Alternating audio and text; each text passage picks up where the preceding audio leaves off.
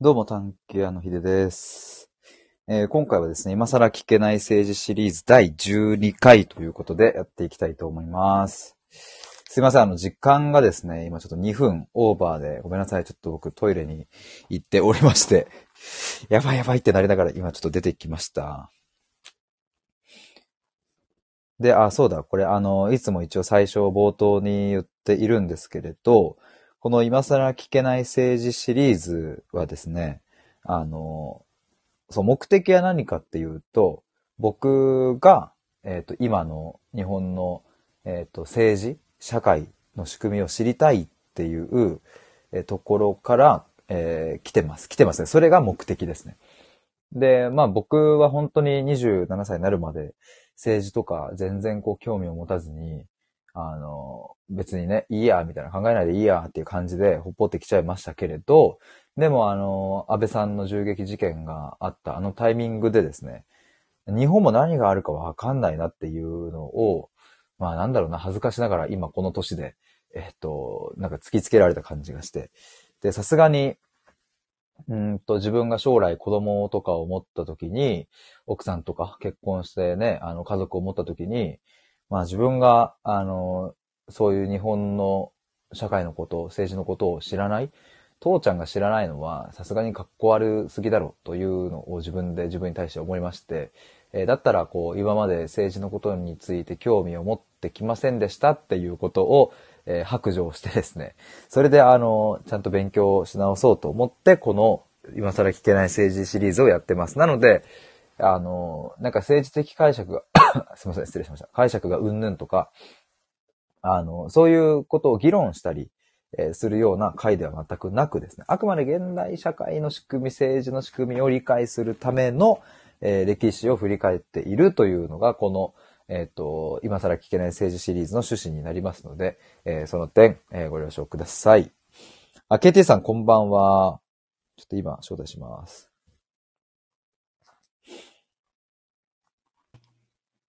あ、もしもーし。ヒデさん、こんばんは。こんばんは。すいません。ちょっと時間遅れてしまって申し訳ないです。あ、いえ、とんでもないです。はい。今ちょっと、あの、今更聞けない政治シリーズの、あの、前提というか目的をちょっと話しておりました。前提大事ですから。そう、ちょっとこれは毎回言おうと思って。はいはい。よろしくお願いします。よろしくお願いいたします。ど前回うしますもう早速入っちゃうか、ちょっとオープニングトークっていうか。どはいはいはい。うしますなんか、あれもしもし。あ、聞あ、こえておりまますせんよ。はいはい。はいはい。なんかお話ししたいことあれば、ありますかなんか、あ、今また、あの、関西に住んでまして、あ、もう住んでるんですか今。今1ヶ月ホテル暮らししてるんですよ。ああ、そういうことか。移住したってわけじゃなくて、はい。あの、あれか、なんか会社のあ、そうです。あの、ホテルに住んでるんですけどね。その、なんで今もホテルから配信してます。あ、ほ、だからちょっと一瞬なんかたまに途切れるんですよね、なんか。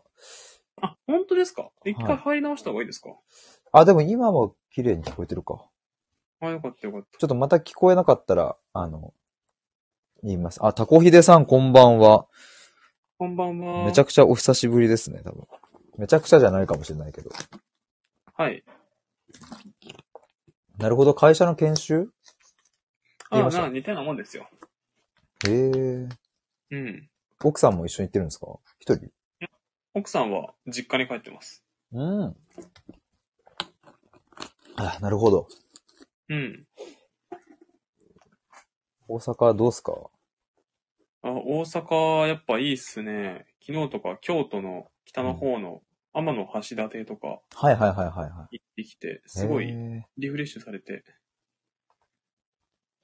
今の時期は紅葉が綺麗でよかったですよ。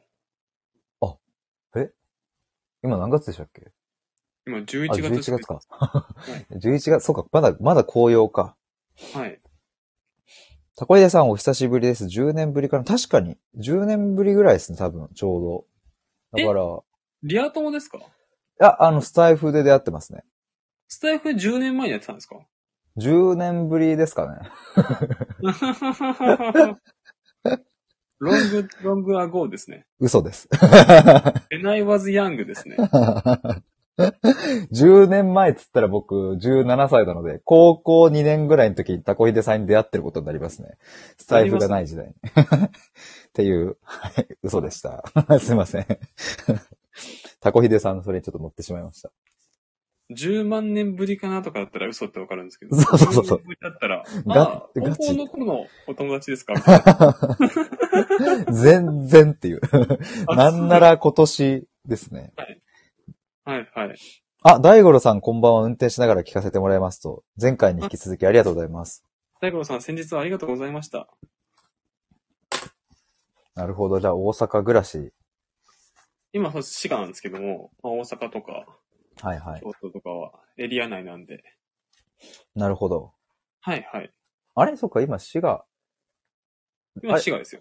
横浜はどうなったんでしたっけ横浜は新居なんですけど、うんうん。横浜に住んでたんですけど、滋賀に1ヶ月出張なんです。あー、で、また今大阪にも来てるし、みたいな感じなんですあ大阪は週末とかにポンポン行けるんで。ね。へはい。ー。なるほど、なるほど。そうなんですよ。あいろんなところに顔出してます。なるほどですね。なんか、はいワールドカップ、なんか大阪、あの、ドイツ戦勝った時、大阪のなんか、あの、橋が結構エグかったとかって聞きましたけど、その時は大阪にはいいたが、いたんですかあれだって平日、違う、あれか、次の日あれでしたもんね。水曜の夜か。そう、あれそういうのよですね。確か。はいはいはい。いや、家で応援してましたよ。そうか、その時はじゃあ、じ、実家でね、新居にいたって感じなんですね。ああの、家でっていうか、ホホテルで。あ、ホテルで。はいはいはい。なんで普通に関西で楽しんでおります。なるほど。うん。てか、あの、前回は結構、はいはい。第11回までの中でかなり盛り上がった方だったなっていうそうっすね、確かに。ふうに。はい。前回やったのが、多分10月、10月じゃねえや。11月の14日おお2週間前ですかかなはいはい。あれそうだな。11月14日ですね。はいはい。うーんと。前回これど、なん、あれ小林滝津、滝次、蟹高専とか、内閣の岸田さんが警視庁は、警視庁は任命できないみたいな。はい。の、なんかトップはでき、はいはいはいはい。あー。大五郎さん、カレンダーに書かれてるんです。あの、僕、あれなんですよ。あの、毎回メモ取ってて、それをちょっと今、バーって振り返ってましたね。あの。なるほど。はあ、はあはあはあ、パチパチパチ、ありがとうございます。パチパチパチ。ほうほう。大恐慌の話もしてるな。日本。しゃあ、あ、 前回あれか、あの、右寄りとか左寄りとかの話もしましたっけ議会が。うんしました。はい。そっか、その話もあったな。前回なんか多分盛り上がってて、あんまりメモが多分ね、2ページぐらいしか取ってないから、その、はいはい。で、キーワードしか書いてないので、そんなにね、なんか、多分でも話せば思い出すやつですね、これは。思想警察とか書いてあるな。治安維持法。治安維持法フ。ァシズムの反省から来ているとか。はい。うんうん。ナチス与党、共産党をどんどん逮捕して、そこからの反省。はいはい。イギリスから勝手に税金取られるのが嫌だと言ったアメリカが独立宣言した。みたいなことも書いてありますね。あ、そういう話しましたね。うんうんうんうん。よいしょ。体調大丈夫ですかあ、全然大丈夫ですよ。はいなんか、なんか空席みたいなの出るんですよ。なんかね。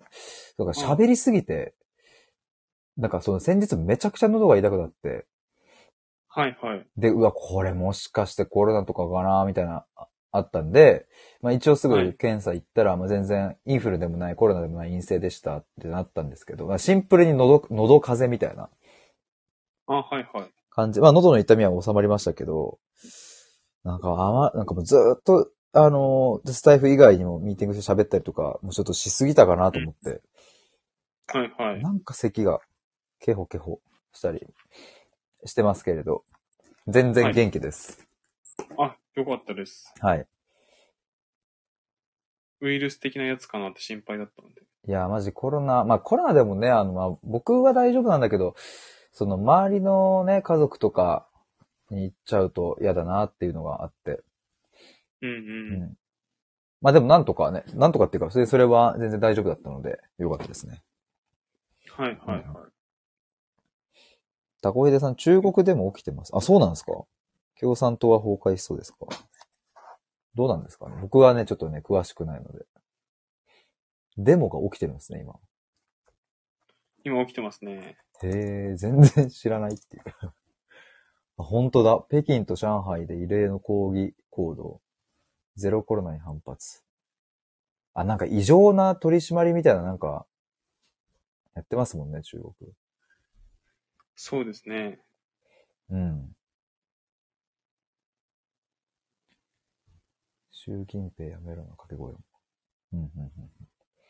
なるほど。そしたらそろそろあれですかね、もう本題に入っちゃってよろしいですかね。あのー前回の感じとしては、じゃあそんな感じですかね。うんうんうん。そうですね。はいはいはい。ファシズムとか、右とか左とか、社会主義とかって話したんですけど、はいはいはい。ここら辺って大丈夫そうですかそうですね。ファシズム、全体主義、独裁、まとまってないものを排除する。はいはいはい。ナチスが、まあ、ドイツ人で団結しようみたいな風にやったのがまさにそれだっていう話とか。そうですね。ナチスうとんかうん日本とか、イタリアとかはファシズムでした。はいはいはいはい。はい。で、ソ連は社会主義でした。うんうんうんうん。労働者のための平等な国を作ろうと思ってた。はいはいはい。いやー、これで毎回言ってくれるの助かりますわ。確かに、それだ。そうそうそう。ソ連は社会主義です。その労働者とその平民側がはいはい。特権階級を革命で皆殺しにして、うんうんうん。労働者だけの国を作ったんですよ。はいはいはい。で、日本とかドイツとかは特権階級側が仕切ってる国なんで、うんうんうん。革命なんて嫌だし、はいはいはいはい。自分たちの地位とか命がうん。脅かされるのが嫌なんで、社会主義は認めないっていう考え方です。うん。はいはいはいはい。なるほど。ここまで OK ですかはい、OK です。で、ファシズムの話出たんで、うん。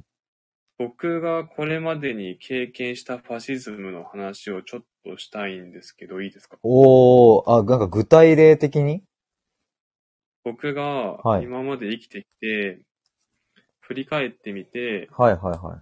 あの時ああいう経験したけど、あれはファシズムっぽかったなっていうふうに思うことが、はい、あるんですね、いくつか。ざっくり2回あるんですよ。なるほど。ちょっとじゃあもうここ、ここからというか、あの、コメントも全部お任せして、あの、KT さんの方に全てを、あの、委ね ます。はい。わかりました。はい。そうあのちょくちょくちょっかい入れてくださいね。あ、もちろんもちろん。はいはい。ちょっと僕は聞くことにちょっと徹したいというか、質問したいですね。わかりました。はい。そのファシズムってなんかその全体主義なんで、はいはいはい。一つの考え方で強力に団結してます。うん、うん、うん、例えば当時当時だったらハイル・ヒトラーとか、うん。うん。あの、天皇万歳とか、そういう感じですね。うん、うん、うん、で、そうじゃない考え方の人はこう非国民だ、みたいな。うん。うん、うん、うん、うん。うん。売国奴だ、非国民だ、とかっていうふうな感じで、うん、うん。まあ場合によっては社会主義やりたいっていう考え方を持ってた人は逮捕するとか、はいはいはい。そういう治安維持法とかありましたっていう話ですね。うん、うん、うんうん。これ OK ですかはい。で僕が経験したのは、うん、うん。当時僕が14歳だった頃にですね、中学生だったんですけども、はい。結構こう、学校の治安があんま良くなかったんですよ。公立中学だったんですけど。っはいはいはいはい。ていう時に、その、結構担任の先生がすごいこう、合唱コンクールに力を入れようってなったんですよね。うーん、なるほど。はいはい。その、クラスの団結を強めて治安を維持しようっていう考え方だったんですよ。うんうんうんで、こう、勉強とかスポーツとか、あとできる子できない子がいるとか、うん。自分どうせできないしとかっていう人たちがどんどんこう、出出ちゃうんで、うんうん。合唱だったらこう、みんなで一つになって、ああ。みんながこう、3年6組の生徒だっていう風な所属感を持つのに、なるいいほだろうどっ。てことで、そうはいです。ね、合唱っていうのにすごく力入れてて、うん。もう今年はみんなで優勝目指すよって言って、うんうん。合唱にすごく力入れたんですよ。はいはいはいはい。で、僕はその、合唱コンクールは11月とか10月とかだったんで、うん。その時期中学校3年生だったんで、うんうんこうじあの受験勉強に力を入れたくて、うん。うんなんかこう、勉強にシフトしたかったんですけど、は当い時の先生がですね、うん。うんなんか、みんな朝早く30分来て、うん。うんうん。男性パート、女性パート、ソプラノパート、アルアルトパートとか、ほう。バスパート、テノールパートで、パート練するよ、みたいなほうほうほうほうほ感じだったんですよ。う。若い先生ですか結構おばちゃんでしたけどねあ、。おばちゃんなんですね。ほーすっごいこう熱が入ってて、合唱に合唱にって言ってあったんで、で、はい結構クラスの一部の生徒とかも、うん、みんなでやろうみたいな感じだったんですよ。うんうんうんうん。で、僕はあんまりそこまでの熱はなかったんですけども、いうんうん。や、その朝早く、30分早く行くぐらいだったら、早く起きて英単語一つでも覚えたいな、みたいな確かに。感じの考え方だったんですけど、うん。そういうこと言うと、お前はもう、その3年6組の生徒としてそれはダメだろ、みたいな。もえ、直接言われるんですかそれ。へうそういう感じなんですよ。その排除されるような感じがしたんですよね。え、結構やばいっすね、それ。で、あ、あれって結構こう、3年6組とその、ファシズムで団結してるんで、うんうんで、合唱をやるっていう方針でバーン言ってるんで、うん。そうじゃない考え方にし、の人たちに対しては結構きつかったな、みたいうんうんうんうんうん。確かに。な。あファシズムっぽかったな、みたいなね。確かになとか、あと、へもえ。う一個は、2020年とかは結構はいフはいァシズムに近かったなって思うのが、うんうん。コロナ流行ったじゃないですか。はい。で、いろんな考え方の人がいると僕は思ってて、うんうん。例えばこう、絶対自粛した方がいいよねとか、マスクは必要だよねっていうふうに思う人もいるし、うんうん。他の病原菌と比べて、うん。リスクってこんなもんだから、そこまで自粛しなくてもいいんじゃないとか、うんうんうんうん。みんながみんなワクチン打たなくてもいいんじゃないっていうふうな考え方の人もいるしっていうふうなところだと思うんですけども、うんうんこう一つの考え方でまとめるという時は、もうその、ワクチン打たない人はダメだみたいな、うん。うん。マスクしない人はダメだみたいな、そういうふうなとこファシズムっぽいなみたいな。うんうんうんうん。確かに確かに。緊急事態宣言が出てるんで、歩い、なんか、遊んではいけませんみたいな、そういうのは、うん。かつてこう、欲しがりません、勝つまではで、あこの時期、こその、あ。なるほ僕どた。ちが勉強してるこの時期は、結構そういう感じだったんです。一つの考え方でまとまってるんであ、あ。そうじゃない考え方に関しては、うん。かなりきついっていうか、標語か。なるほど、確かに。うん、うん。っていうのをかん、まあ、なまあこの時ほどじゃないけど、ファシズムっぽいなっていうのは思ってましたね。なるほど、なるほど。うん。同調圧力が現代風ファシズム。うーん、そうっすかね。一定程度の、しょうがないと思うんですけども、ば、うん動画強すぎると、うんうん。あ、これかつてあったやつっぽくないっていうふうな、はいはいはいはい。散々やったやつっぽくないっていうふうなうんうん。感じが僕はしてしまう。で僕はあんまりファシズムは、あんまり好きじゃないですね。だ高出さんがおっしゃってその同調圧力が現代風ファシズムっていうのは、あれなんですかね、逆にそのファシズムっていうのが現、同調圧力を生み出してるっていう感じなんですかね、なんか。同それもあると思う調圧力イコール現代風ファシズムという風な見方もできそうですけど。まあ、ファそシうでズすムね。。A まがあ B に影響して、B が A に影響するってあるんで、うんファシズムと同調圧力がお互いに相乗させていくっていうのはあるんじゃないですかね。そうですよね。うん。なるほどなヒデさんそういうのありましたなんかあれはファシズムっぽかったなとか。まあ高校野球とかそうでしたかね。だから今の話聞くと。ああ、はいはいはいなん。かもう監督が、まあヒトラーで、えっ、と、はいはいまあ、完全独裁まあ、そう、個人崇拝で完全独裁ですよね。そうですね。だからまあ、正座してとか、あの、監督の前でとか、あの、うん。結構そういう、なんかひどい、その、試合中にミスしたやつ、その、ベンチ、こうなんかさ、集合するじゃないですか。あの、はいはいし守備守ってて、ミスしたエラーとかしちゃって、で、スリーアウト交代になって、ベンチに戻ってきた時に、監督の前にこう集合したら、そいつをこう正座させて、で、お前ら全員でこいつに罵声浴びさせろみたいな。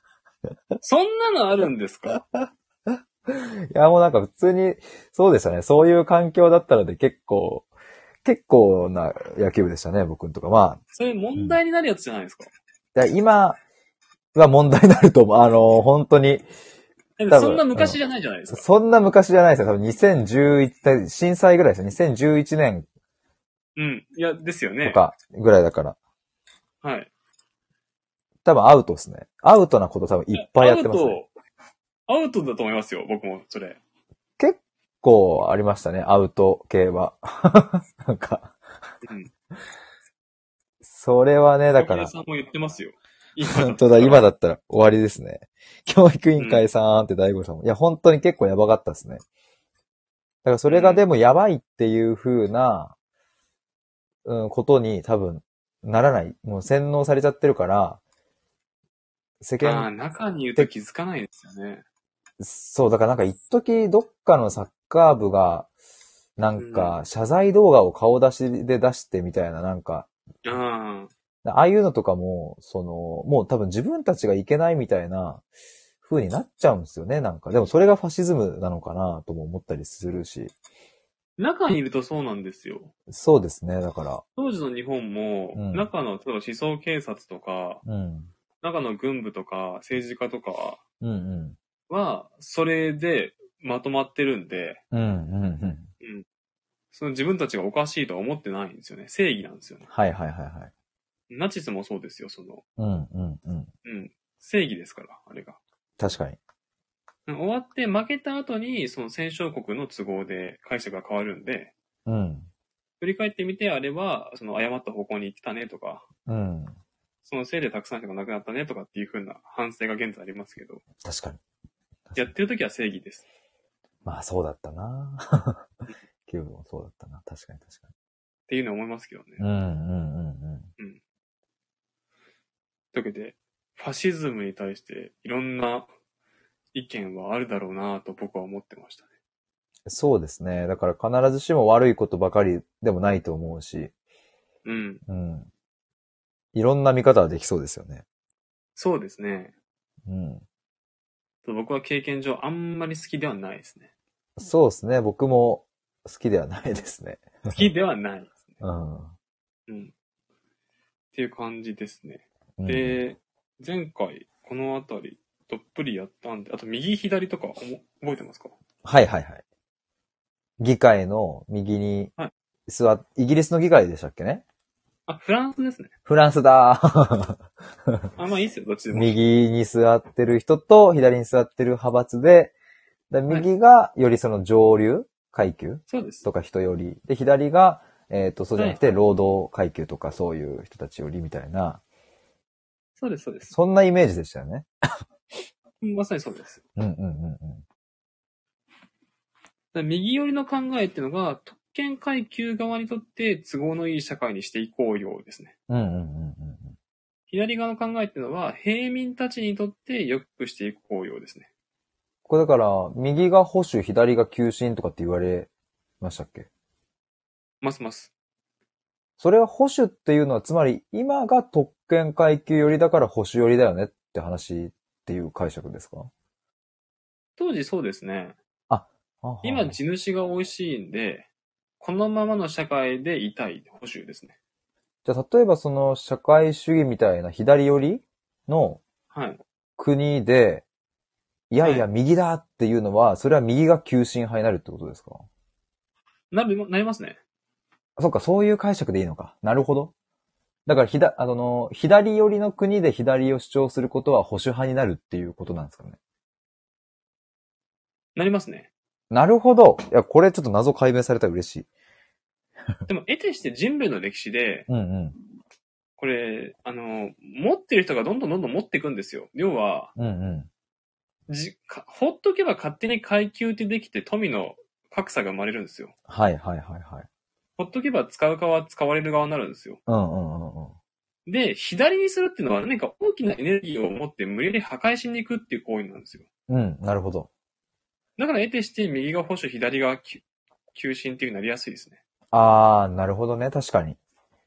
そっか。お金があればお金がかからないし、お金がお金を生んで、どんどんお金が集まるんで、うんうんうんほっとけばどんどん右側にな寄ってっちゃうんで、だかうん。なるほど、なるほど。らフランス革命とかロシア革命みたいなイベントがないと左に行かないですね。はー。なるほどね。なるほど、なるほど。確かそにう。ですね。なんか大きい。意味、わかりましたうん。いや、わかります、わかります。はいはい。うん。で、得てして、まあ、うん左側の方が、こう、急進で右側保守って言われることのが多いですね。うんうんうん。なるほど、なるほど。うん。大五郎さんがファシズムって怖いって。確かに。 なるほどなで、えっと、、うんうん。前回大恐慌からファシズムの流れどっぷりやったんで、うんうんうん。今回日中戦争から言ってもよろしいでしょうか。はい、お願いします。で、この時日本は国際連盟すでに脱退してます。はいはいはい。で、日中戦争1937年に起きます。はい。えっと、当時ですね、中国がどういう状況だったかっていう話まずしてもいいですか。うんうん。はいはい。えっと、中国に国民党と共産党っていうのがありました。はい。で、一つ一つ説明しますね。はい。まず日本の思惑としては、うん。中国って7億人以上当時いたんですよ。ほ今13億人ぐらいいるんですかね。う。へえ。当はい時その、めっちゃ要は中国っていっぱいいるんですよ、人が。うんうんうんうんで、もう、列強はめちゃくちゃ中国の市場が欲しくて欲しくてしょうがないんですよ。うん。なるほど。儲かるから。うんうんうん。だからピザパとかやってたんですよ。はいはいはいはで、日本も中国狙ってます。い。うん。で、日本にとって、うんお隣の国が、一個にまとまった強力な国ができちゃうと、うんうんちょっと怖いんで、うんうん。う中で揉めてバラバラでいてほしいんですよ。ん。なるほど。これ OK ですかはい。強くななりたいなら一個にまとまりたいし、るほど。うん。弱いならバラバラにさせたいってことです。うんうんうんで、国民党と共産党っていう二大政党があったんですけども、はい。中の分裂を煽るために、第三の勢力の張作霖を支援してました。ああー、はいはいはいはい。これ OK ですかはい。張作霖は何党とかあるんですかなんだっけなごめんなさい、忘れました。なるほど。まあでもなんとか、なんちゃら党があったってことですね。そうです。国民党でも共産党でもない第三の勢力だったんです。張作霖。はいはいはいはい。なるほど。はい。うんうん。で、張作霖を支援して中を分裂させておいたんですね。はいはいはいはい。で、この話のオチはもうわかりますよね。うん。 おあれ何ですか爆殺事件のやつですか張作霖。爆殺しました。はい、はい満。州事変です。ああ、そういうことですね。はいはい。それは前話しましたもんね。それ張作霖爆殺したんですよ。うんうん。自作自演のやつ、ね。自作自演のやつですね。うんうんうんっていうかね、で、張作霖爆殺されたってことはって言って、うん。うんうんうん。中国人の日本に出せる宣戦布告だって言って、満州を攻めに行ったんですよ。うんうんうんうん。で満州国建国っていう風にしてます。はいはいはいはい。という形で、えーっと、日本がどんどん中国の、あの、市場をグイグイグイってこう取りに行ってます。なるほど。ここまで OK ですかはい。で、この辺で国民党と共産党の話したくて、うん。国民党っていうのがトップがどなたかご存知でしょうか国民党、あれ、蒋介石毛沢東。あ、蒋介石が国民党ですね。はいはいはいはい。共産党は、え、毛沢東ではないんですかあ、毛沢東です、毛沢東。おお毛沢東ですよね。毛沢東です。それだけ覚えてると。はい はい。はい。で、国民党はバックにイギリス、アメリカがついてます。ほう、国民党バックにアメリカ、イギリス。なるほど。アメリカとイギリスが中国国民党を支援してます。うんうんうん共産党は、うん。うん。わかりますかとなったら、アメリカ、イギリスが相手となったら、ドイツ、イタリア違います。おわ共産党です。あソ連か。ソ連です。ソ連か。ソ連は世界各国に共産党を作ってるんです。はあ、そうだそうだ。中国にも作ってるんです。うんうんうんうんうん。これ OK ですかはい。なんで、もう中国っていう市場がもう外国勢力によってもうバラバラにされまくっちゃって、うんうんうんもう張作霖は日本だとか、うん。うん国民党はアメリカ、イギリスだとか、共産党はソ連だとか、そんな感じになってるんですよ。なるほど。はいはいはい。当時の中国の状況 OK でしょうかはい、大丈夫です。で、まあ張作霖はもう死んでますと。うんうんうんで、国民党をイギリス、アメリカが支援してるのは理由があって、うん。うんうん。まあ、イギリスはすでにこう中国の市場をずっとこう美味しい思いしてたんですけども、うん。アメリカはですね、はい。自分も中国の市場欲しいなーって思ってた頃が遅かったんですよ。ほうほうほうほアメリカが中国の市場入ろうと思った時にはすでにもうピザパがしてたんですよ。う。なるほど。アヘン戦争、日清戦争が終わって、うん。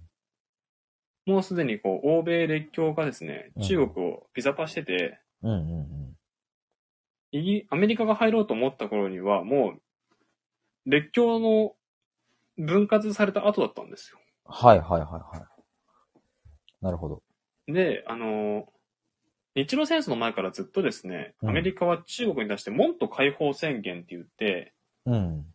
要は何かっていうと、うんうん。中国の市場は広く開かれているべきだ。列強だけで分割するのは良くないっていう宣言を出してたんです。へえ、ほうほうほうほうほつまりその、お前らだけで美味しい思いしてんじゃねえよって、俺も入りてえってことです。う。はいはいはここまで大きいですかい。それは勝手にアメリカが宣言してたってことですかアメリカは出してます。もっと解放宣言。うーん。なるほど。うんうん、中国の市場は、やっぱり人数がめちゃくちゃ多いんで売りまくれるんで、はいはいはいはやっぱり関税自主権なしで、うん治外法権認めて商売したいんですよ。い。なるほど。なるほど。結局これなんですよ。もうドイツも、こいつも同じ、言うこと一緒。こ なるほど。これはでも帝国主義ってやつですか帝国主義です。はいはい。帝国主義です。おー、ほうほうほうほ結局お前ら結びたいのって関税自主権なくして、う。うん。領事裁判権認めさせて商売してんだろっていう、売りまくりたいんだろっていう、そういうことです。うーん。はいはいはい。ここまで OK ですかはい。なんか質問とか大丈夫ですかはい。これなんかちょっと今一瞬気になったのタコヒデさんが、日本が満州国作らなかったら、中国が、え中国、イギリスの植民地になってて、そのうち日本に攻めてきたかも、みたいな。いや、まだ、事実そうなってましたもん。ほう。日本が、まあ日本は満州国作りましたけども、作る前から中国はイギリスの反植民地でしたし、うん。実際、その、イギリスは、あのー香港のエリアとか、うんうんベトナムからちょっと上のエリアが、フランスが収めてたんですけど、そのちょっと上のエリアは全部イギリスが、港を使って商売しまくっへーて、はいはい。大五郎さん、一旦スマホ放置してシャワー浴びてきます。また戻ります。ってことで、はい、お待ちしております。お待ちです。はい、などるうぞ、ほいってらっしゃい。はい。はい、大丈夫です。で、えっと、国民党を支援するのは理由があって、はい。自分たちとうん資本主義の感覚でいてもらう政治政党を支援して、うんうん中国を治めてもらってですね、うん。うんうんうんうん。あの時うちらがだいぶバックアップしたよねーつって、ああ。仲のいい一応うちらの言うこと聞いてくれるよねーっていうことですね。歌詞を作ると。そうです。なるほど。例えば日本も明治政府できましたよね。うんうん。薩摩長州が新政府作ったじゃないですか。はいはいはいはあれなんで作れたんでしたっけい。イギリスのバックアップか。イギリスなんですよ。ほう。だから、はいイギリスの言うことちゃんと聞くから、はいはいはい。ロシアのなんか止めろよって言ったら日清日露やるんですよ。なるほどなるほど。 うんうん現在中東とサウジアラビアとか結構このパターンです。へえ。今話題のサウジ。ほうほうサウジ、あの、イギリスがバックアップしてサウド家っていう家がはい。サウジアラビアって国作ったんですよ。うんうんうんうん。あ、そうなんですね。サウド家のアラビアでサウジアラビアです。へえ。え、アラビアっていうのはどういう意味なんですかアラビアってああの辺アラブ人だし、アラビア語だし、アラビア半島なんですよ。あで、サウド家が治めてるアラビアってことか。そうです。へえ。パーシム系とか、いろんなこう、派閥がいたんですけども、はいはいはイギリスがパワーバランスの関係でサウド家を支援したんですよ。いはい。へえ、なるほど。で、現在サウド家が治めてるんで、うんうん。いや、あの時はイギリスさんありがとうございました。っていう感じで、うんうん。イギリスには安く石油売りますからとか、うんうんうんうんうんうアん。メリカには安く石油売りますからってことで、現在すっごい安いですよ。へえ。なるほどね。大五郎さんがニヤついてますよ。サウド家のサアラビア、サウジアラビアで、これ明日使わせてもどうする はい、もう差し上げ ます。はい。学びにやって。んで、こう、外国の党を支援するのは、うんうん。支援しといて、その党に、その国を仕切ってもらって、はいはいはいはい。で、あの時うちらが支援したよねってことで、うんうん。あの、言うこと聞いてもらおうと。うん。なるほど。はいはいはそういうメリットがあるんで、い。なるほどなるほど。中国の国民党は、うん。アメリカ、イギリスが支援して、うんうんうん。うん、あの時、中国のことはさん、国民党のことを支援したんだから、うちらの商売ちょっと付き合ってよと、売らせてはいよはいっていうふうな話を狙ってます。なるほど。なるほど。ソ連は共産党を支援して、うん。世界各国に社会主義共産主義を広めたいっていうのが狙いです。はいはいはいはい。なんで、うんえっと、中国の共産党を支援してます。なるほどなるほど。タコヒデさんから、だから日英同盟できたんですねっていう。ああ、なるほどね。はいはい。そうかそうか、それ、そうですよね。ロシアのなんかを抑えるためですね。うんうんうんうん。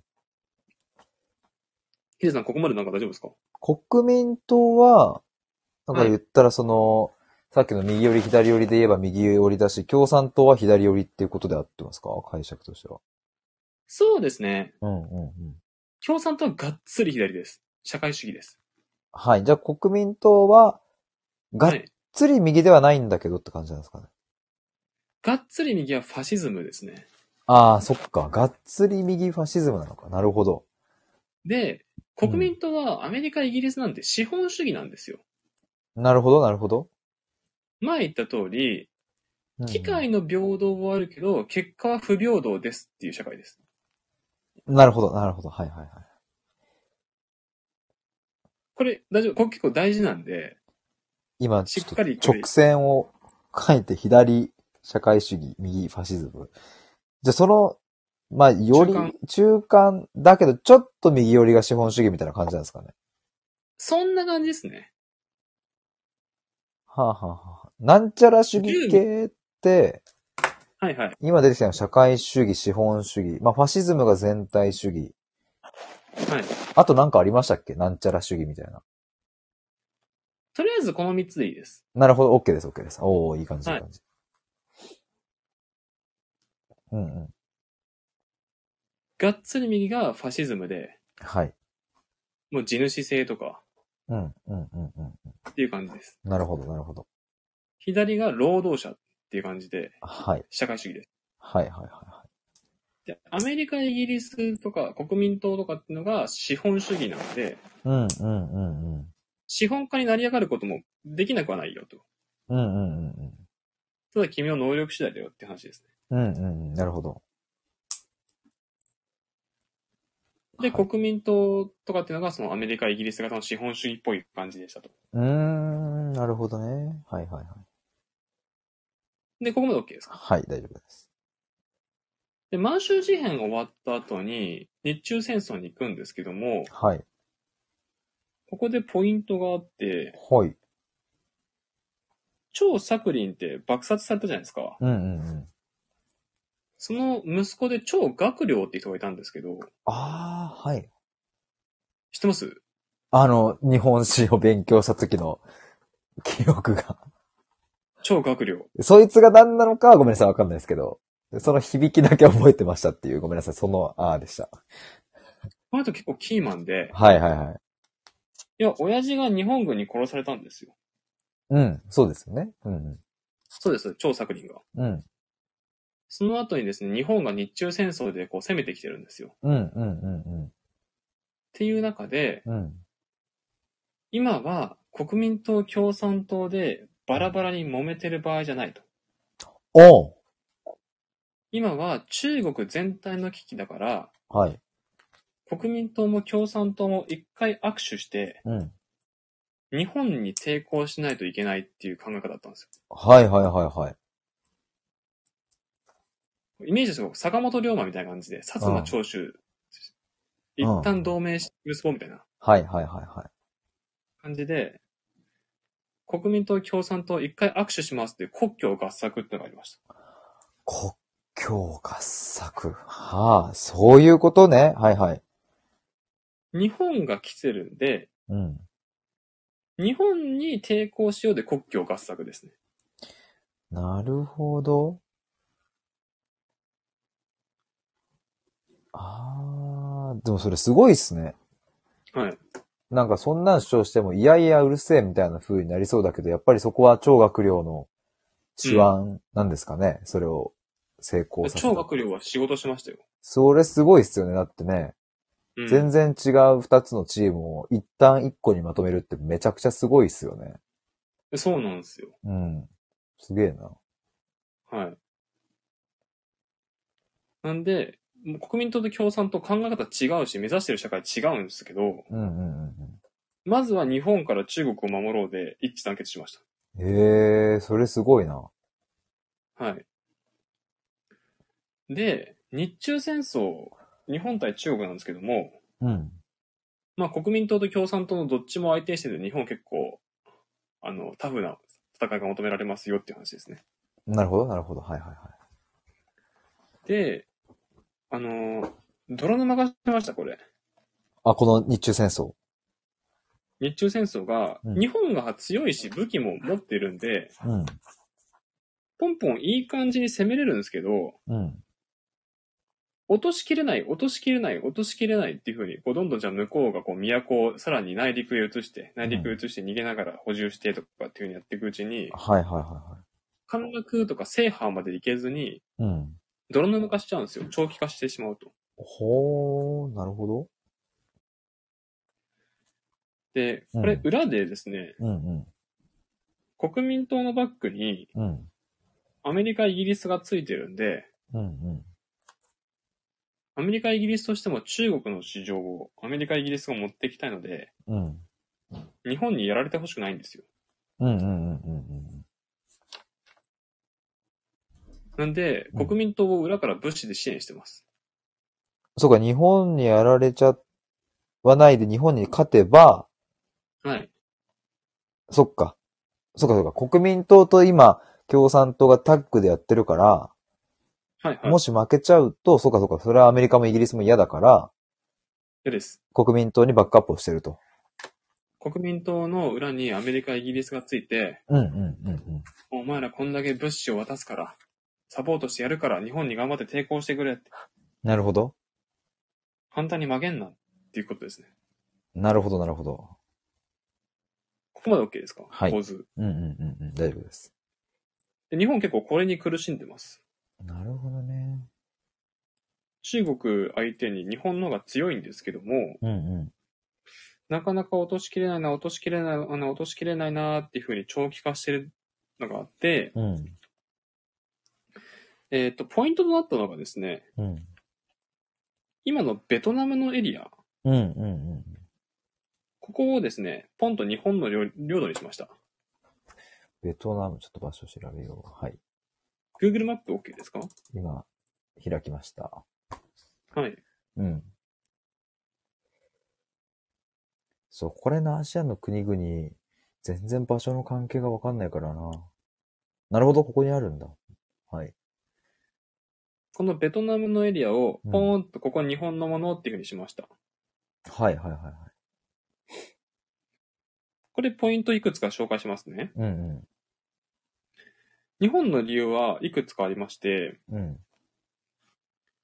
一つ目は当時ですね、あの、ヨーロッパではもうすでに第二次世界大戦が始まってます。うん、うん、うん。あ、そうなんですね。はい、はい。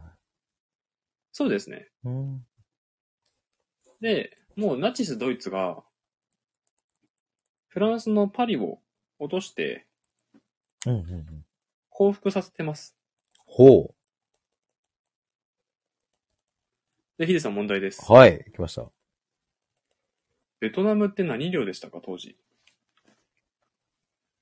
え、列強のどこかってことですか僕これは、うん。今更聞けないシリーズで話したことがあります。あー ベトナム。ベトナムは、この当時、うん。ホニャララ領だったんです。インド。違います。なわけ。え、ビルマ。ちなみにイン、インドもホニャララ領ですよそう。かビルマもホニャララ領ですよ。え、イギリスインド、ビルマはイギリス領です。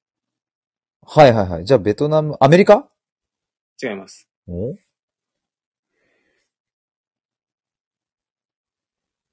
ベトナムは、長細いパンを現在食べてます。長、フランス。フランスです。あ、タコヒデさん正解。大五郎さん、イギリスではありません。フランスでした。そして、もっちゃさんも来ていただいてありがとうございます。考えヒデて。さんも来てくださってありがとうございます。フランス。なんではいはい。フランス領だったんですよ。うん。うん。で、二次大戦でフランスがもうドイツに負けてるんですよ。うんうんうんなんで、本国のフランスがやられちゃってるんで、うん。うん。ベトナムはフリーハンドで日本が取れましたっていうのが一つありました。それなんかベトナムを取るみたいなのって、はい。なんか取りましたみたいな手続き別にするわけじゃなくて武力で制するみたいな感じなんですかあ、武力を持ってるんで、うんもう、お前らのとこ入るけどいいよな、つって、条約結ばさせて、させるんですよへえ、なるほどね。はいはいはい。もう日本の言うこと聞きますっていう風な、一筆書かせて、服従させるっていうやり方ですね。これ1900、だから40年とかぐらいの話ですよね。大体そんぐらいですね。だから、それからまだ100年も経ってないのに、僕たちは、ベトナムに旅行に行ったりしてて、ベトナム人はじゃあ日本人はどう思うんですかね、そういうのね、なんか。って思うと、なんか全然、ね、昔じゃないですもんね、こういう話って。昔じゃないですね。この時ですね。ね。日なるほ中戦争からベトナムを日本領にしました。ど。はあ、なるほど。で、もう一個理由があって、うん、アメリカ、イギリスが国民党を支援してるんですけども、うん、うん。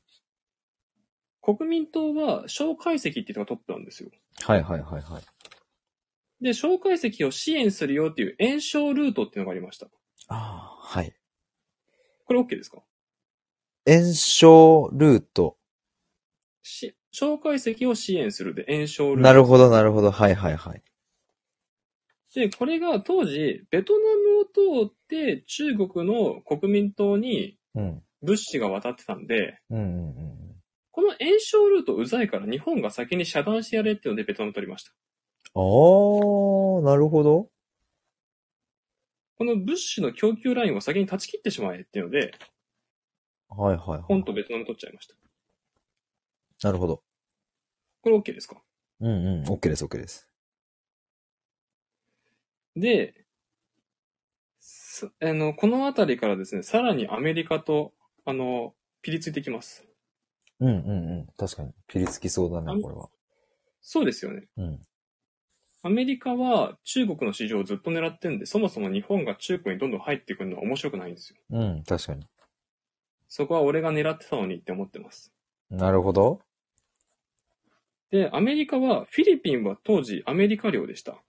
うんうんうんうん。で、ここら辺アメリカ軍がいるんですけど、すぐ近くのベトナムに日本軍が展開してるんで、うんうん。アメリカとしてはちょっとに圧力がかかって嫌ですね。うんうんうん。なるほど。そんなに我々の近くまで軍を展開するっていうことは、みたいな。うん。うん。うちらに対するプレッシャーですかっていうのがあります。はいはいはいはい。これ OK ですかはい。っていう中で、この日中戦争からベトナム獲得で、結うん構アメリカとピリついてきましたね。うんうんうんで、アメリカはうんうん。うん。日本に対して中国から手を引きなさいと。うんうんうん引かないんであれば、うん。うん。もう、あんたらが欲しくて欲しくて欲しくてしょうがない石油、うんうんうん。売りませんっていう作戦取りました。あれ、アメリカは日本に石油を売ってたんですかそうです。ほう。えっと、当時ですね、アメリカ、イギリス、中国、オランダっていうアメリカ A ですね。ほう。アメリカ A。アメリカは A で、うん。頭文字ですよ。あ、メリカアメリカの頭文字 A じゃないですか。ああ、 そういうことか。すいません。で、はい。イギリスがブリテンなんで B なんですよ。はいはいはいはい。で、中国がチャイナで C ですね。はい。A, B, C, で、オランダはダッチなんで D です。 D. ABCD。はい。 ABCD 包包囲網っていうのを作あ、やべ、すいません。失礼しました。なるほど。そういう、いや、ごめんなさい。なんか僕、ちょこちょこ、あーとか、うーとか、興奮する瞬間は、あれるですね。はいはい。全然、あ、それ、それ、あの、わかるわかるじゃなくって、あの、受験期にただただ暗記をして、記憶をしていたやつ が、はい ABCD 包囲網とか、はい。その炎症ルートとか、栄唱ルート。言葉の音としては覚えてるんですよね。だからそれで点取れちゃうじゃないですか、なんかその受験って。はいはい。受験はそうですね。そう。でも、何かは理解してなかったんです よ。それが、あそういうことね、みたいな、あの、テンションの今、興奮ですっていうのをちょっと言っときます。だから別に中身は全然分かってないです。けど、そっか、そういうことだったのかっていう。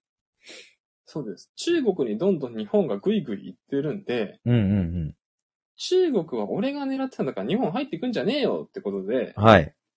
まあ日本そんなに出てくるんだったらもう石油売らねえぞってことで、うん。おいちょっとイギリス、じゃあ中国、オランダ、俺たち。ち ABCD チームで日本に石油売るなっていうふうにしました。ほう。え、それ、本当に売れ、売れな、売らなくなっちゃったんですか本当に禁禁止しました。石油の輸出を禁止しました。石油がないとでも結構やばいっすよね。 石油がないと何もできないんですよ。でも、もちゃさん意地悪だなっていう、ちょっとコメントが笑ってしまっちなみにこれ、ほとんど同じことが、た。うん。我々の親世代で起きました。ほう。そうなんですかはい。あ、大五郎さんにも言われてしまった。オイルショック。確かにオイルショックって聞いたことある。これです。うんうん。なんかトイレットペーパー並んでた世代いるじゃないですか。はいはいはいはい。あれが、そのアラブ人たちがその石油取れるんで、うん。アラブとイスラエルっていうそのユダヤ教とかで争ってて、うんうんうんちょっと国連ももうユダヤ教にひいきしてるし、俺たちアラブアラブ人のことみんな構ってくれないんだったら、うん。うんうんもううちらの大切な最終兵器、石油、うん。あんたらに売りませんっていうのがオイルショックですね。うん。へえ。なるほど。もちゃさん、1970年代そうですよね。そんぐらいですよね。 1970年代だったら、うん。親、そっか、ちょうど親は、普通に生きてますねうちらの親世代とかは、オイルショック経験してますよね。 1970年代に2回あったんですね。へ え。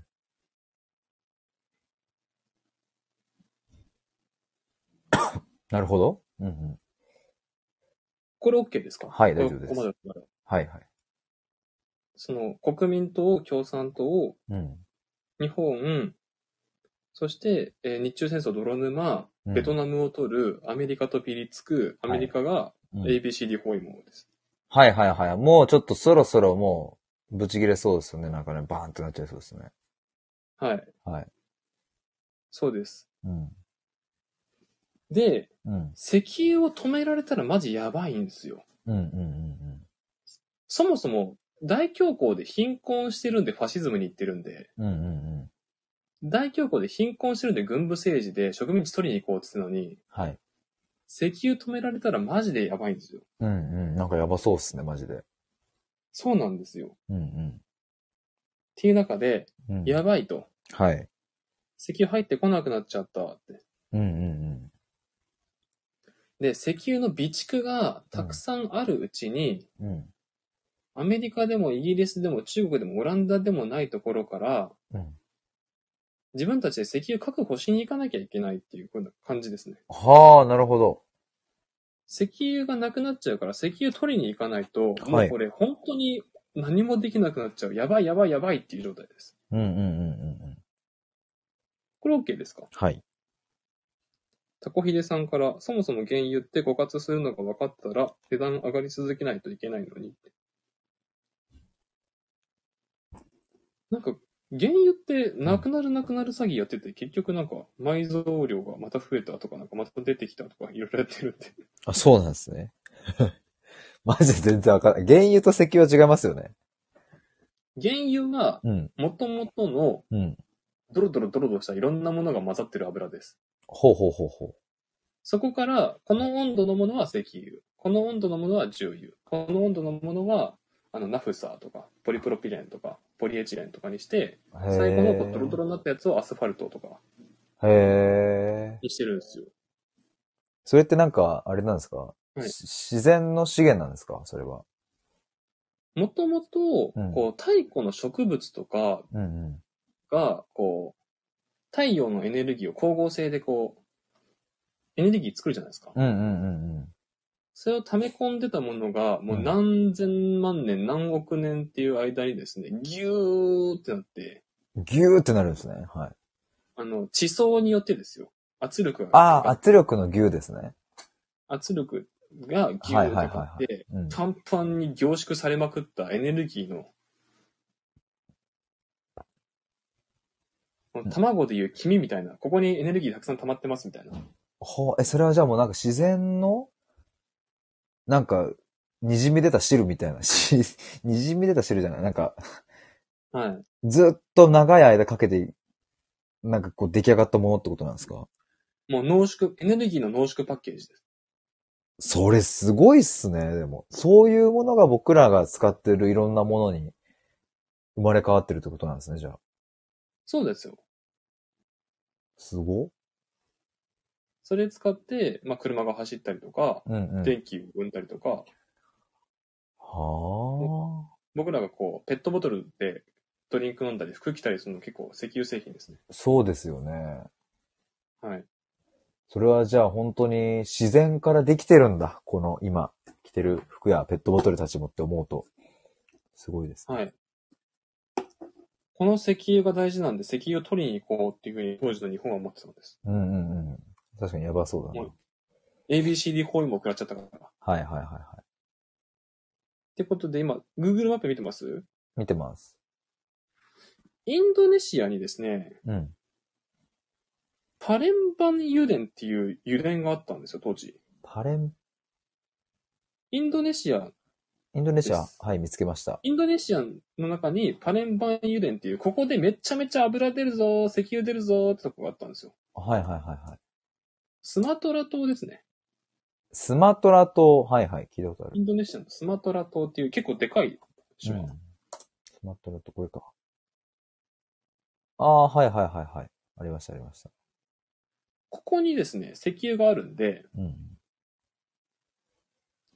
もちゃさんからインドネシア、パレンバン油田、スマトラ島って あありがとうございます。メモしてくださってる。僕、パレンバン油田が結局、あの、ど、何なんだろう、その、発音的に、そう、パレンバンって言うんですね。なるほど。それが今分かった。もちゃさんのおかげで。これパレンバン油田です。うんうんうん。で、この、ここに石油があるんで、はい。ベトナムから南下して、マレーシアの方を通って、うん。このインドネシアのパレンバン油田を取りに行こうっていうふうに考えました。うん、うん、うん、うん、うん。ここまで OK ですかはい、はい、はい、はい。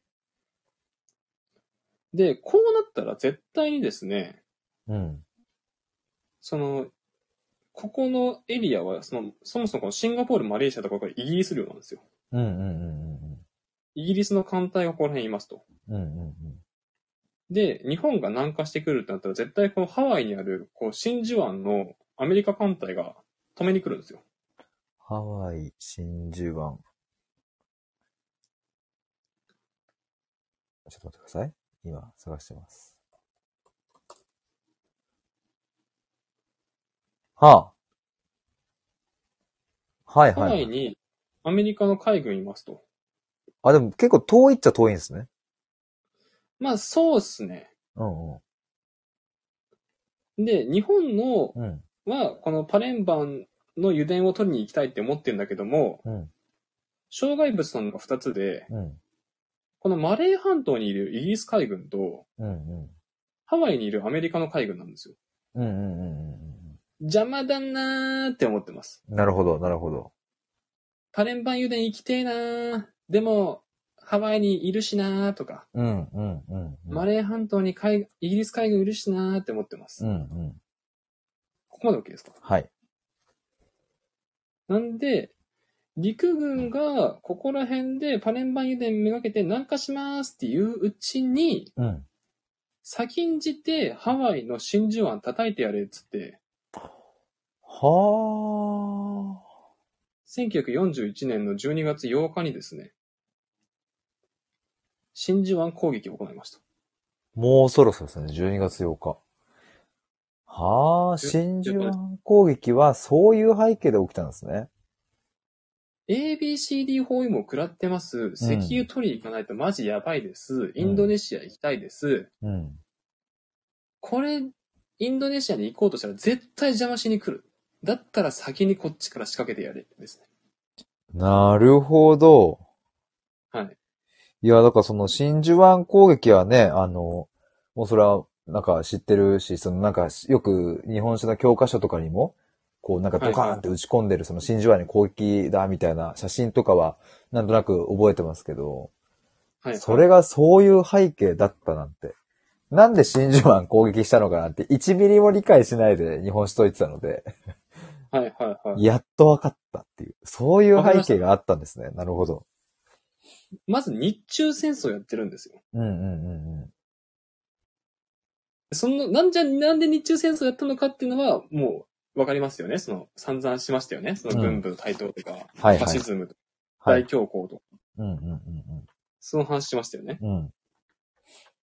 ていう流れで、うん。日中戦争からから太平洋戦争に至ってしまったっていう。なるほど。ほうほうほうほこの、この流れですう。ね。うんうんうん大五郎さんから日本は誘導されたっていうことで、まあそういう風に言う人多いですよね。あ、なにこの真珠湾攻撃がってことですかうーん、その、戦争になるようにアメアメリカに仕向けられたんじゃないかとか、ああ、はいはいはいはい。人はいっぱいいますし、日本は日本目線で、あの時にここまで軍部政治になってなかったらとか、うん。日中戦争をやっていなかったらとか、手を引いていたらここまでならなかったのにとか、その、うん振り返ってみれば、この時点でやめておけば、この時点でここまでいかなければっていう風なポイントはいっぱいあったとは思ってますよ。うん、なるほど。うん。てか、真珠湾って、ハワイ、はいホノルルハワイです。いました。ホノルルからは距離あるんじゃないかなどうでしょうわかんないです。僕、あんまりここら辺詳しくないな。今、でもそう思うと、その、かつて日本が戦争を仕掛けたというか、はい攻撃したところに我々ははい。観光してるってことになるんですね。場所で言ったそうら。いうへことですね。え、なんかそう思うと、なんかすごい、すごい時代だ、なんか流れが。うん、なるほどね。いや、まあでも本当に思うのが、こう、そこら辺はやっぱり観光業界の宣伝がうまいんですよ。はだって、ベトナムって聞いて、かつて日本が取ったってあんま思わないじゃないですか。あ。はあ、はあ、はあ、はあ。うん、うん、うん。うん。確かに。ハワイって聞いて、あ、真珠湾攻撃って思うよりは、やっぱりワイキキビーチでこう、ウクレレ持って、うんうんうんうん。ダイヤモンドヘッド最高みたいな、うんうんうんそういうブランディングじゃないですか。うん。はいはいはいはい。あんまこう歴史的事実っていうよりは、そういうグッドイメージが先行してるんで、ああ。知らない人の方が多いっすよね、多分ね。もしかまあ、すそるう、まあ、と。そう、そうっすね。うん。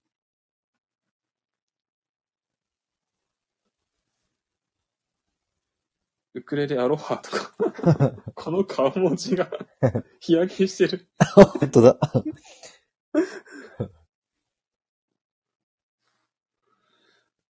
ここまで質問とか大丈夫ですかはい、大丈夫です。なんで太平洋戦争に至ってしまったか大丈夫ですかうん。はい。大丈夫です。結構、日本はですね、現在はですね、この辺りの反省から、はい。石油とかうエん。ネルギーって超大事なんだけども、うん。この国からめっちゃ買ってますっていう風になっちゃうと、うんうんうん。その国と仲悪くなったらもう入らないってなっちゃうじゃないですか。うんうんうんうん。実際 ABCD 包囲も食らったじゃないですか。はいはいはい。この反省があってですね、うんうん。現在は、この発電があれば、うん。こうやって外国から、じゃあ売らない、日本にはもう売らないってなったとしても、うん。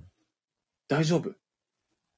ほだから、この発電って、めっちゃいいよねっていう風に言われてるう。うん。発電方法があります。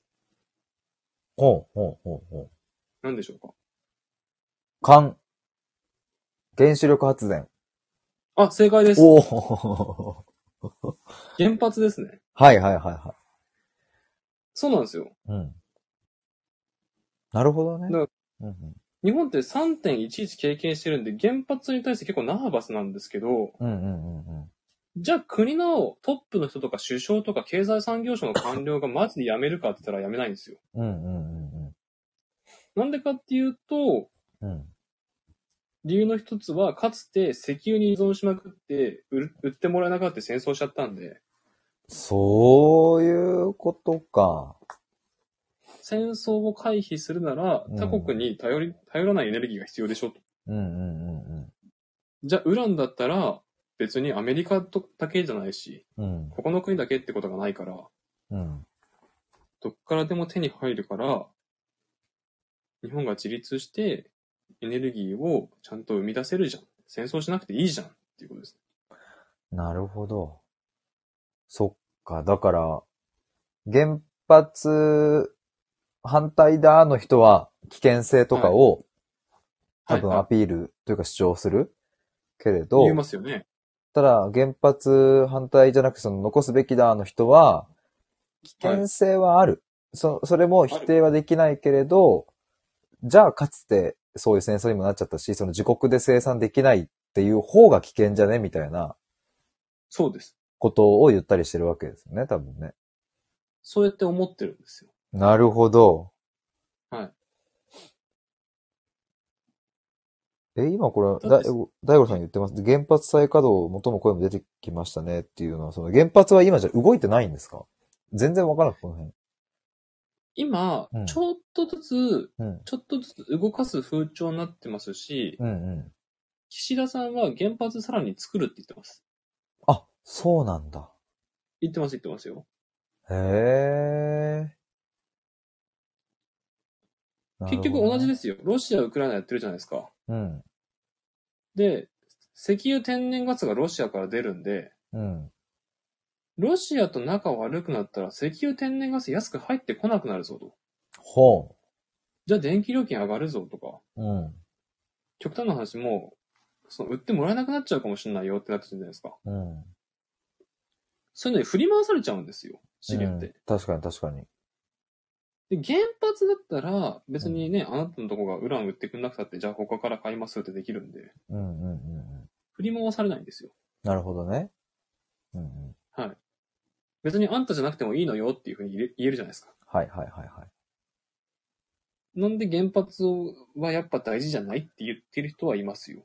なるほど。ああ、はいはいはい。なるほどね。うんここまで OK ですかはい、大丈夫です。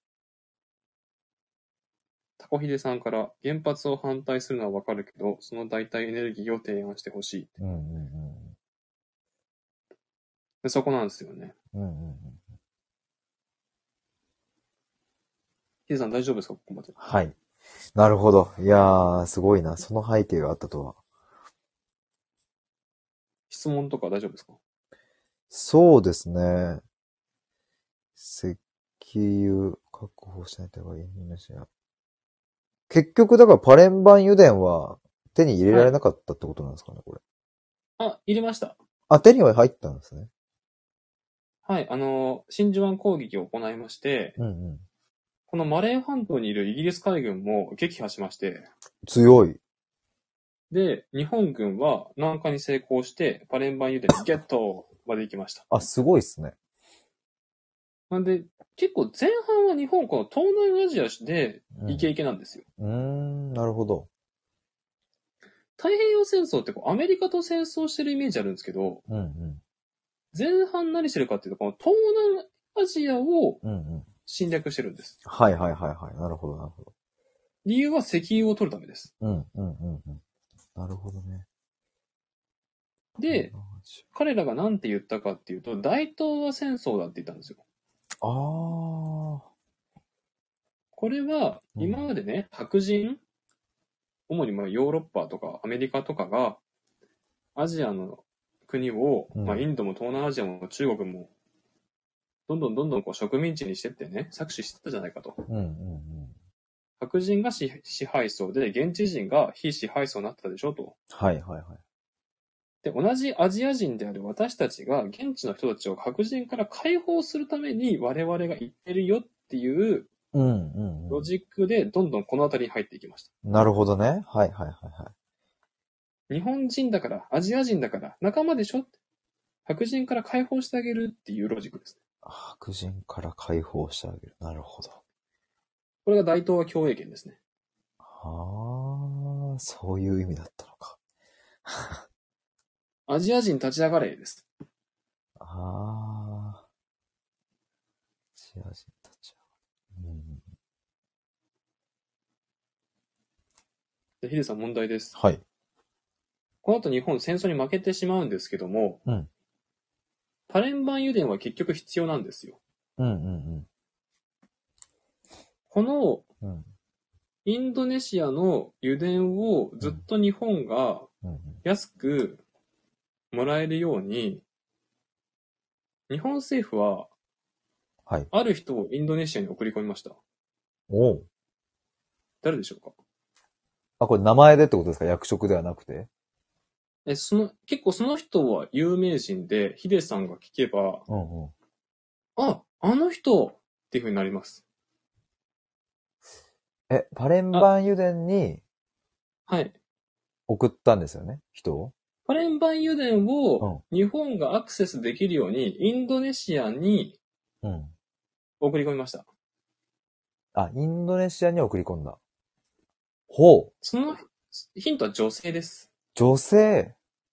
大五郎さん、小野の妹子ではありま せん。時代が違います。え男性だし、ちょっとヒントもらっていいですかヒント女性で、うん。現在はかなり高齢ですね。あ、まだ生きてるんですか最近バラエティーとか出てて、出川あ哲郎とか、あ、じゃあもうそうなったらデヴィ夫人ですね。まあ、デヴィ夫人ですね。うん。え、そうなんです北か海道デビュー。あの人、スカルノっていうインドネシアのはい。王様の3番目の奥さんとして行ったんです。はいはいはいはい。で、その、多分国策として嫁いでるんですよ。あ、そうなんですかで、インドネシアと日本仲良くするから、うん。あんたのところの石油を安く日本に供給し続けてねっていうミッションで言ってますね。そんなすごい、すごいというか、ミッション持った人、今、あんだけいじり倒してるの、すごいですね。アクティビティとかなんか変顔とかやってますけど、あの人のおかげで日本高度経済成長できたんですそうなんだ。よ。そうなんですよ。ちょっとだから、ああいうさ、使われ方してるから、多分、そんなこと多分知ってる人なんてほぼほぼいないでしょうね、多分ね。今の若い人とかだったら。そうでしょうけうどん、でも事実そうなんですそうなんだ。よ。うん。大五郎さん、政略結婚、そうですね。へえ。国策で嫁いでますよね。へえ。それは知らなかった。うん。あの、ロイヤルダッチシェルっていう会社があって、はいは今結構、車乗る人だと、あの昭和シェル石油とか、い。うんうん、シェルって言ったら、あの、ガソリンスタンドのイメージあると思うんですけど、ああ、あれが、この、パレンバン油田です。そう、バレンバン油田から入ってきてるってことですかあ、そうです。へえ。当時、インドネシア、オランダの植民地だったんで、はいはいはいはい。ロイヤルダッチシェル社っていう、その、オランダの会社がここら辺を管理してたんですけど、へえ。その会社の流れからの、シェルですね。なるほど、なるほど。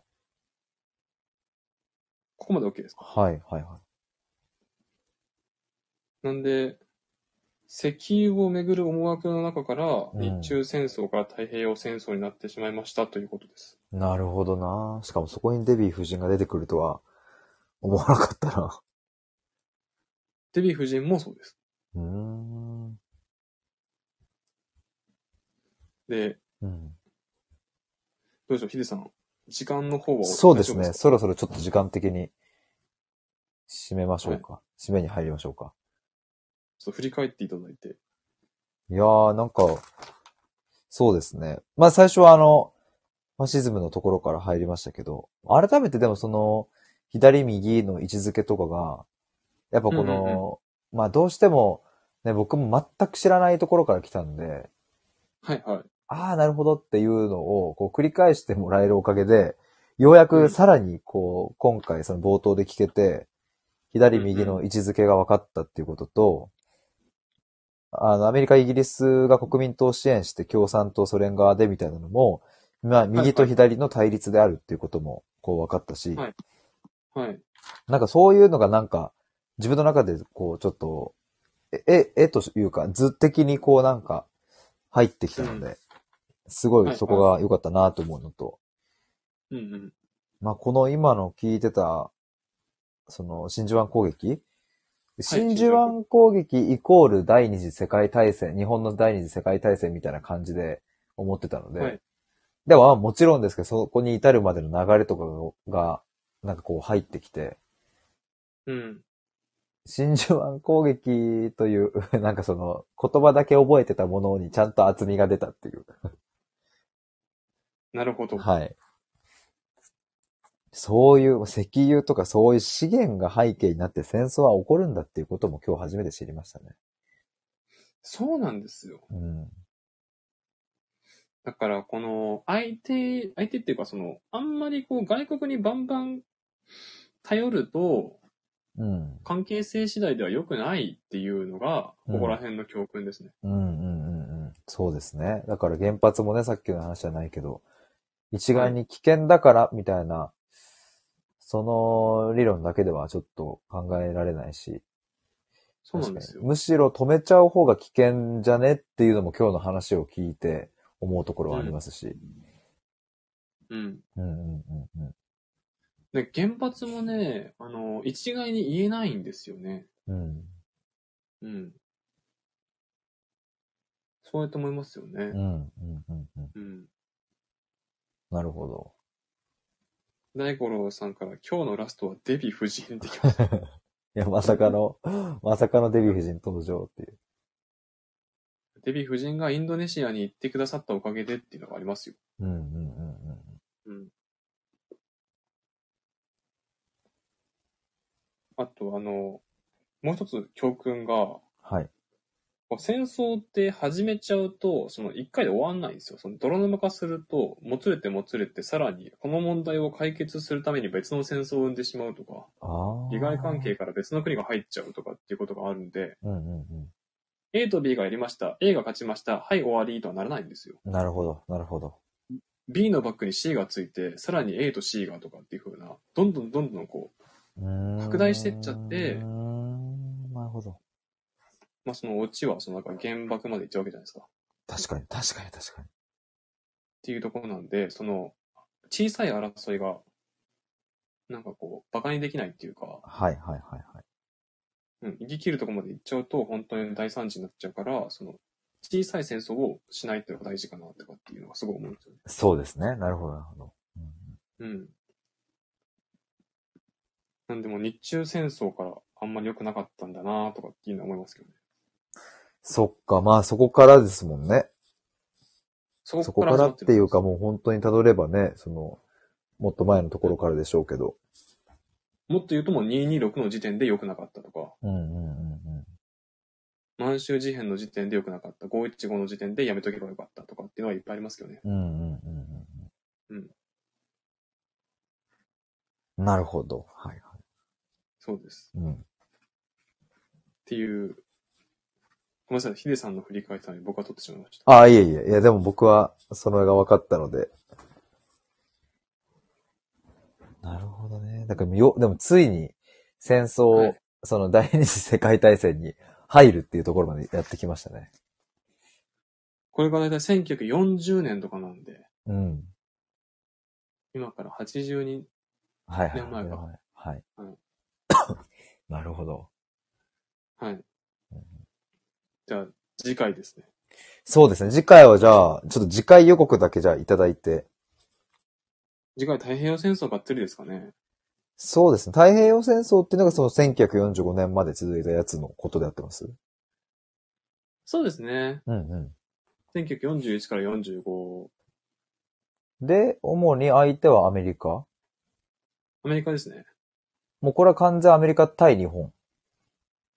まあ、そうですね。アメリカ対日本ですね。うんうんうん。で、その日本は、やっぱりその、言ってるように中国のエリアを、中国を落とすことを目標にしてたってのがあったんで、うん。うんじゃあベトナム取りますとか、うん。うん。あの、ビルマを取って、あそこもイギリスの領だったんで、あそこ炎症ルートになってるんですよ。はいはいはいはい。ビルマを通って、うん。中国の国民党の蒋介石に物資を送るっていうのがイギリス、アメリカのルートだったんで、うんうんそれを遮断するってことでビルマは日本領にしますとか、うんうん。うーん。その東南アジアを舞台に、あの、バチバチはまだありますよ。なるほど。はい。東南アジオーストラリアに石炭と鉄があるんで、うんそれを狙うためにパプアニューギニアに飛行機場を設置して上陸を考えてますとか、ア。うんうんうんガダルカナル島にとか、うん。うん。そういうのはありますよ。ほうほうほう。ガダルカナル島。はいはい。なんでこの太平洋戦争の中で、うん。まあ、どういうふうになっていったとか、まあうん、オチとしては、とかっていうふうな話になってくるんですかね。うんうんうん。なるほどなるほど。はい。っていう感じです。はい。いやー、ありがとうございます。アジア統一と。アジアとかもなー、なんか全然、その辺の位置関係も全然わかんねえみたいな感じでしたけど、やっぱでも地図見ながら話聞いたりすると、はい。まあ今日は今日で頭に入ったので、また多分忘れちゃうと思いますけれど、でもなんかちゃんとこう思い出しながらやると、多分またこの右と左の話みたいなところみたいに、ちゃんと定着してくると思いますし、僕なんかね、あのー、はい、はい。すごく、今なんかいろんな、いろんなっていうか、こう、外に出ていろいろ人と話す機会もありますけど、やっぱね、この、ここで話したことがすごく、あ、生きてるなっていうシーン、なんかあるんですよね、すごく。あ、本当ですかははい。なんか直接別になんか歴史の話をするわけじゃないですけど、い。あの、なんて言えばいいんだろうな。構造的に、そういう対立起きてるように、例えばだからさ、あの、今日の冒頭で言ったら全体主義、むか、あの、の例として具体例を挙げてくれたと思うんですけど、はい。だから構造として、なんか、あ、そういう風なことだったのねとか、今、まあ今日で言ったら、その石油の話、そこがこうきっかけになって ABC で 4M だったり、それがこう、あ、こうやって繋がってんのねみたいな捉え方が、なんか人と話してるときに、あー、なるほどみたいな、なんなんて言えばいいんだろうこれなんかちょっと具体例出すのむずいんですけど、なんかその時間軸での捉え方と、うん対立関係とか、そういうものの見方みたいなのが自分の中で養われてるような気がして、はいはいはい。まあで、実際に本当にその歴史的な部分も話す機会もありますけれど、はい。まあ、その知識が役に立ってるもあるし、でもやっぱりそれ以上にこう、ものの見方みたいなのが広がってる感じがするんですよね、とっても。あはいはいはうい。ん。だからすげえありがたいですっていう話でした。すごい、なんかはいこの企画が影響になってますね。そう、だありがかたいらです本当にでも目的で言ったら今の日本の社会とかを捉えたい。だからそうだな、社会の話とかをすると多分ちゃんと紐づいてるんだろうなっていう、知識が全くなかった、全然捉えてな、な捉えられてなかった頃の自分とはもう多分違うから、はいはい。だから今のこの社会の仕組みとか、そういうものを話すときに、あ、そういえばみたいな、あはいこういう立場の人がいたよなとかっていうのが、多分紐づく瞬間があるんですよ。ちょっとパッと例出せなくて申し訳ないんですけど、いえいえ。あの、そう、そういうのが結構日常に転がってたりしてうん。そう、それがね、感じますね。うん。いやー、醍醐味ですね。うん。社会の勉強してて一番楽しい時ですよね。いや、本当にそれをようやく 感じてますよ。マジで。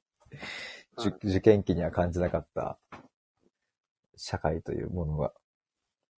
はい。うん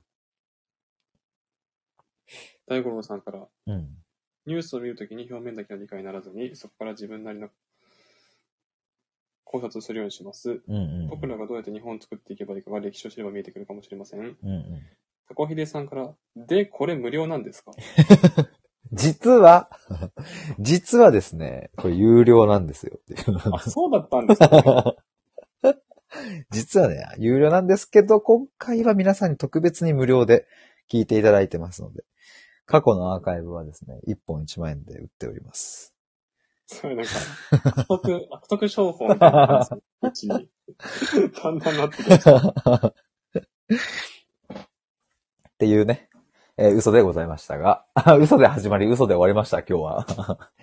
確かに。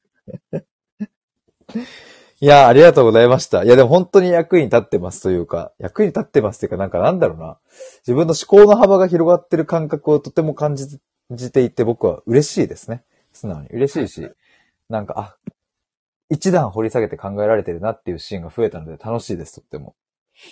いやー、楽しいですうね。ん。はい。ちょっとこれからも、この企うん。画、やっていきましょう。 しかもちょっとね、大五郎さんのこれからデヴィ夫人の見方が変わりました。いや、これはもう間違いないですね。 あの、みんな多僕分、デいヴィ夫人見るときに感謝してますよ。や多分、ありがとうございますデヴィ夫人見るときに感謝してる人多分ほぼほぼいない気がするというか、 まあ、それはそうだろうな。そう、絶対ね、みんな今日これ聞いてくれてる人は多分ね、イッテ Q とか、そういうのに出てるデヴィ夫人を見て多分見方変わりますね。間違いなく。いや、あの人だから川北真由子とか、んあの、堀田茜さんとかに偉そうに言ってますけど、うん。偉そうに言っていいって僕は思ってますよ。おうんうんだからその、はいホットでの若手のその女の子とかに、はいはいはうい。ん、うん、なんかすごい高飛車だみたいな、こう、上から目線みたいに言ってますけど、うんうんまあそらそうやろ、みたいな。デヴィ夫人偉大だもん、みたいな思ってますけど。うん。うんうんうんうん。あ、偉大だからこそ言っていいってことですか言っていいんじゃないですかね。うまんうんうん。まあね、それはあれはおもろいですもんね。あそうですね、おもろいし。し、デヴィ夫人にやっぱ裁くあの、返しの力がやっぱ普通に面白いっていう。トークが面白いから。うん。でもインドネシアで揉まれたいやー経験が。バラエティに生きてるんじゃないですかね。あの年であれだけ結構な体力使ってやってるって、でも本当に、だってもう80とかですよね、多分。 80は絶対超えてると思いますね。なんか、イッテ Q かなんかでウォータースライダーみたいなのを やってて、いや、僕シンプルに、あの、ちょっと待って、デヴィ夫人の年だけ調べて終わりましょうか。デビそれ、老人虐待として番組が危ないんじゃないですかえ、そう、僕、それ見たときに、なんか、あ、デビー夫人、今、年齢82歳ですね。で82、 1940年生まれですけど、僕のおばあちゃんが、1938年に生まれてるんですよ。はい。だから今84とかなんですよ。ではもいは、い僕のおばあちゃんが、その、ウォータースライダーやったら多分、マジでやばいんで、もそれ、老人虐待で逮捕されるレベルだと思います。多分一発アウトっていうかもう、ウォータースライダーなんか、ばあちゃんにやらしたらもう本当にやばいんで、だからはいって思った時に、デヴィ夫人82歳であのウォータースライダー激走というか、はい、はい。結構海外のなんか結構でかいやつだったかな、なんかやってて。アクティビティやってるんですね。いや、あれすげえなと思いましたね。うん。うん。よいありますね。うん。はいやー、すごいな。デヴィ夫人は、すごい。 っていうことが、今日皆さん、うん大きな収穫だったんじゃないでしょうか。 なるほどね。 い。なんか今日のハイライトがそこになりそうですね。今日の結論は、デヴィ夫散人は々す話ご しいま。した けど。ディ夫人に全部持ってかれた感じデがヴィ夫人をみんな尊敬しよう。もう、そういうことです。はい日本はデヴィ夫人によって救われたという。そういうことで日す。本が発展したのはデヴィ夫人のおかげはおかげ大ですきい。うん。はい。しかも、デヴィ夫人の若い頃の写真めちゃくちゃ綺麗ですよね。いや、綺麗ですよね、この方。うん。はあい今も綺麗だけど、そうなんかもう、あ、すごい、もう超美しい、もう美しいって感じ。なんかでも日本人離れしてる感じはあった感じはするんですけどね。そあ、この人も純粋な日本人なんですか純ジャパですよ。あ、じゃあ、全然クォーターとかいやー、でもないのかな入ってんのかなえ、なんとかはるみさんじゃないですかこの人デヴィ夫人ってそもそも、どういう家系なんだろうな。確かデビスカルノ。あスカルノっていうのがインドネシアのその、トップの方ですね。根本直子さん。に。本当だ。 しかも、父、平七郎と母、雅子ってもう、ザ日本人からちゃんと。はい。ちゃんと生まれてるやっぱ日本人 あ、でも今の国籍はインドネシアなんですね。もうだ、そっか。政略結婚だからか。そうですね。へえ。なるほど。いや、ありがとうございました。ちょっと、 デビュー夫人で、引はいっ張ってしまって。じゃあ本日は、はいありがとうございます。ありがとうございました。大五郎さん、タコヒデさん、もっちゃさんも聞いてくださって、あと他にも潜って聞いていただいている皆さんも、今いらっしゃって、ありがとうございます。最後まで聞いてくださり。もちゃさん、先ほどもありがとうございました。先ほども来てくださったんで。ね。いやー、お疲れ様でした。え、今まだ大阪にいるんですかあ今、俺、滋賀にいますよ。あれさっきホテルなんちゃらって言ってたのはそれはもう終わってえ今滋賀に戻ってきたのか。今、滋賀のホテルに住んでるんです。あれなんか大阪って言ってたのな、あ、僕、父の家が大阪にあるんで。そういうことか。今大阪でホテルにいるとは違うか。滋賀のホテルにいるってことなんですね。滋賀のホテルにいます。なるほど、なるほど。はい。あ、タコヒデさんありがとうございました。勉強になりました。僕が滋賀にいるうちにもう一回ぐらいこれやりたいですね。そっか。あれいつ終わる、あの、滋賀終わるんですかあ、1ヶ月ぐらい出張してるんで。 全然チャンスあります。あ、まだまだ行って間もないって感じなんですかね。はい。うん、うん。タコヒデさん、ありがとうございました。勉強になりました。ということで、こちらこそありがとうございます。いや、ありがとうございました。はい。じゃあ、ということで、今回ははい今更聞けない政治シリーズ第12回ということで、以上2で、回。はい、終わりになります。お疲れ様でした。はではまた次回お願いします。い、ありがとうございました。バイバイ。おやすみなさい。